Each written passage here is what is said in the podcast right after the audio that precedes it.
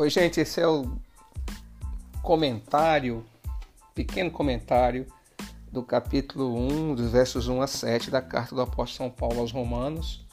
É, não tem como ser sucinto demais nessa obra, ela vai exigir um pouco da nossa atenção, da nossa paciência, né? Então vamos lá. É, a gente viu já um pouquinho da introdução, e agora de Romanos 1 capítulo 1, versos 1 a 7, Paulo vai dar uma longa introdução é, é, se apresentando à igreja. Ele vai mostrar suas credenciais, a razão por que ele está escrevendo. E a gente sabe que ele faz isso porque ele não é o fundador daquela igreja. E então ele precisa mostrar né, as suas é, devidas credenciais. Então ele fala dele como servo, ele fala da restauração de Israel, dos versos 2 a 4, e dos versos 5 a 7 ele fala também da conversão né, aos gentios.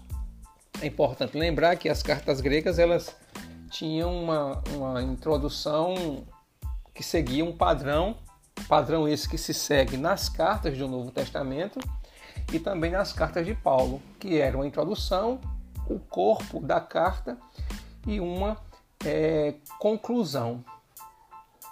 Então Paulo ele vai ir nessa pegada, vamos assim dizer, né? Outra coisa que ele vai falar é dele como um servo. E a gente se lembra muito bem que a palavra aqui servo não era é, diácono, não era ripereta, a palavra aqui era dulos. A, a, a palavra dulos, ela traz a, a ideia de alguém que está, é, como é que eu vou dizer, acorrentado, é literalmente assim preso, né, à, à obra de Cristo, algemado a serviço de Cristo.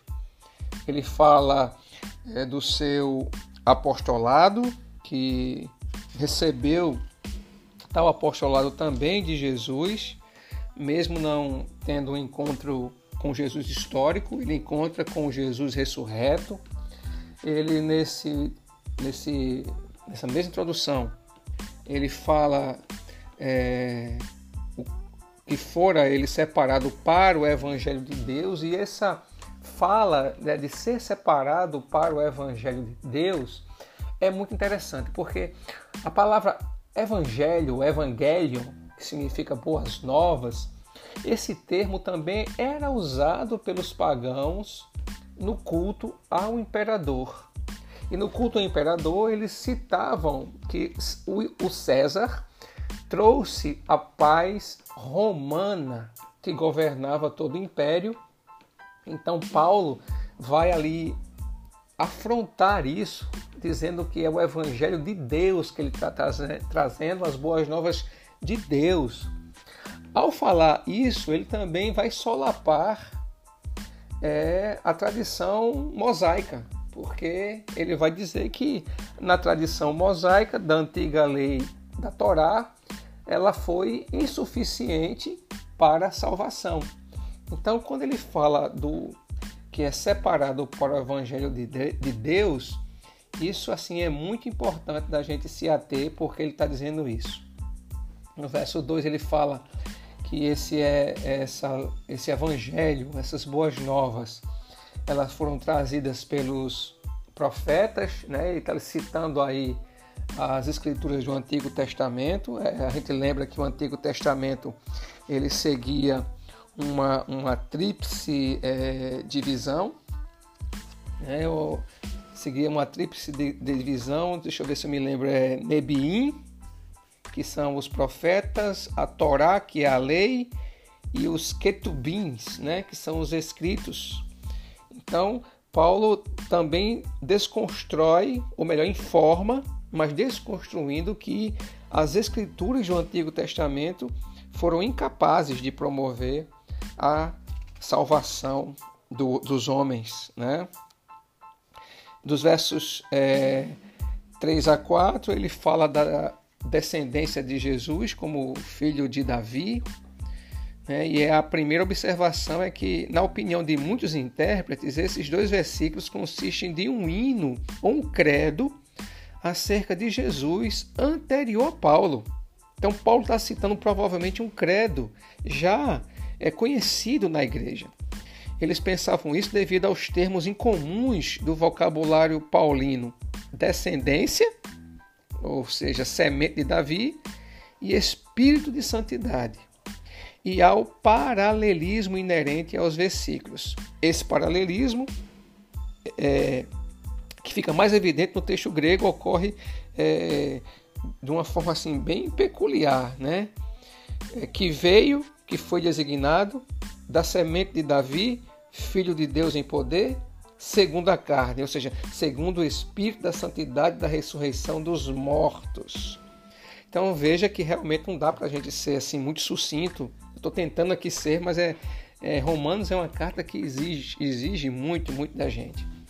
No verso 5, ele diz que por meio dele, de Cristo, né, nós recebemos graça e apostolado, obediência da fé. De acordo com a descrição de Paulo, seu chamado foi de graça e apostolado, indicando que o encontro com Jesus ressurreto no caminho para Damasco foi, ao mesmo tempo, sua conversão a Cristo e seu chamado para ser apóstolo aos gentios. Aquilo, então, aquele encontro com Cristo ressurreto, tanto é conversão quanto chamado à missão. Olha que coisa interessante acontece com ele. Mas também não difere da gente, né? Porque todos nós somos chamados a uma missão. Paulo especificamente aos gentios e nós também, a todos os povos, somos chamados para pregar o evangelho de Deus. Não devemos eliminar o primeiro elemento da equação, como fazem alguns intérpretes, né? O significado da expressão obediência da fé, ou obediência que vem da pela fé, é um objeto de debate e pode indicar que a obediência é a expressão da fé. Obediência que é fé. Ou que a obediência resulta da fé. De qualquer modo, essa fé barra obediência se refere à promessa escatológica do Antigo Testamento de que, na restauração de Israel, os gentios se converterão ao Deus verdadeiro. Olha o que Paulo está dizendo, que coisa tremenda, que coisa maravilhosa, meus irmãos. Na restauração de Israel, os gentios se converterão ao Deus verdadeiro. Paulo, contudo, inverte essa sequência em Romanos 11, 24, porque ele fala que é a partir da conversão dos gentios que, o, que é, é, o verdadeiro Israel de Deus vai ser restaurado. É muito interessante isso.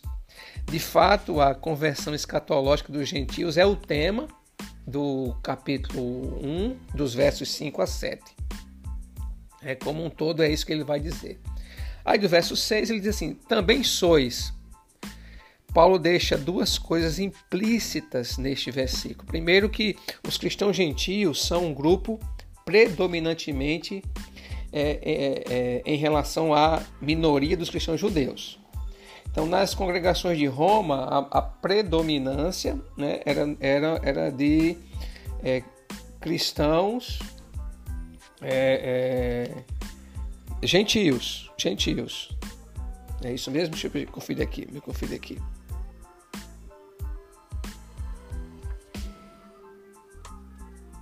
É isso mesmo. Os cristãos gentios eram a minoria e os cristãos judeus eram a maioria nas congregações em Roma. Por isso é que é, esse é seu. É, ele faz esse comentário, né? Acerca disso.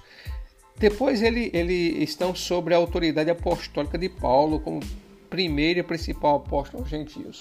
Paulo reivindica isso, ele se declara assim pelo seu encontro com Jesus no caminho a Damasco, conversão barra chamada apostólico, e ele se coloca e está realmente em pé de igualdade com os outros doze apóstolos. Né? E aqui, encerrando essa sessão, do, no verso 7, a todos que estáis em Roma. Ou seja, embora as palavras em Roma são, não apareçam em alguns manuscritos antigos, sem dúvida fazem parte do texto original, fornecendo o nome dos destinatários da carta. Isso era comum na, nas cartas é, endereçadas. Então, Paulo aplica aos cristãos gentios em Roma três, é, designações é, veterotestamentárias para Israel. Ele então fala que esses é, gentios são chamados, como Israel foi chamado. É, com isso, o apóstolo aos gentios comunica que eles fazem parte do povo de Deus, tanto quanto Israel, isso é muito importante. É, não se deve atribuir importância excessiva ao fato de Paulo não se dirigir aos cristãos, aos cristãos em Roma como a igreja em Roma, porque é, é, ele omite esse título nas, nas é, saudações das outras cartas, aos Filipenses, aos Colossenses, aos Efésios, ele só faz isso aqui aos Romanos. Paulo também oferece à igreja romana a saudação cristã, graça e paz. Graça, que é charis, é uma adaptação da saudação grega típica que usa o verbo é, kairó, no qual Paulo aponta Cristo como origem da graça de Deus. E a outra parte é paz, que é uma adaptação da saudação judaica shalom, que provém também de Cristo. Então, olha que coisa interessante, ele vai usar é, é, é, graça e paz, tanto no mundo gentil, grego, quanto no mundo judaico. Ele usa, ele une então essas duas saudações para comunicar a verdade de, de, Deus a esses dois povos é, distintos em culturas, mas vivendo é, na mesma cultura. Isso é fantástico, meus amados irmãos. Agora, como é que a gente assim ensinaria ou aplicaria esse texto? Vamos lá. Nós encontramos em Romanos 1, do verso 1 a 7, três aplicações relativas ao Evangelho para o público de todo tipo. Isso, claro, que nos inclui. Primeiro, é que a teologia do Evangelho é norteada pelo Antigo Testamento. Assim, o Evangelho está arraigado no Antigo Testamento. Se cumpre em Jesus Cristo o Messias prometido e é articulado por Paulo, o cristão judeu. Perder isso de vista é ir pelo mesmo caminho que é, o herege, um herege chamado Macião, do segundo é, é, Macião, segundo o qual a Bíblia apresenta dois deuses diferentes, o Deus da ira e o Deus do, é o Deus do Antigo Testamento, e o Deus do amor é o Deus do Novo Testamento. Como um dos meus, como um dos famosos teólogos, professores costumava dizer, para ser um cristão sólido é preciso conhecer o Antigo Testamento. E isso é verdade. A gente tem que ler o Novo Testamento fazendo, tendo como pano de fundo o Antigo Testamento. O Antigo Testamento mostra o amor e a justiça de Deus, do Deus único, e o Novo Testamento faz o mesmo. Então há essas duas, esse, esse, esse paralelo acontecendo. Então, a primeira aplicação é essa. A segunda aplicação é diz respeito aos benefícios pessoais do Evangelho, que são extraordinários. Quais são eles? Paz, amor e santidade de Deus por meio de Cristo. Então é isso que o Evangelho confere aos seguidores de Jesus: paz, amor e santidade. Mais adiante, é, Romanos fornece detalhes dessas bênçãos. Por ora, basta observar que o amor de Deus em Cristo dá aos pecadores paz com Deus, quando aceitam pela fé que Cristo morreu por seus pecados e ressuscitou para sua justificação. E a terceira aplicação é o fato de que o alcance evangelístico das boas novas é universal. Jesus é o Messias de Israel, é o Salvador do mundo e é o Senhor do universo. A mensagem de Jesus Cristo não conhece fronteiras, meus queridos do GA. Propagou-se de Jerusalém para a Judéia, depois foi para Samaria e até os confins do mundo e chegou até nós no Geisel, na Paraíba, em João Pessoa. Que maravilha, né, meus irmãos? Graças ao ministério daqueles 13 apóstolos, isso inclui Paulo, aqueles 13 homens promoveram uma verdadeira revolução no mundo.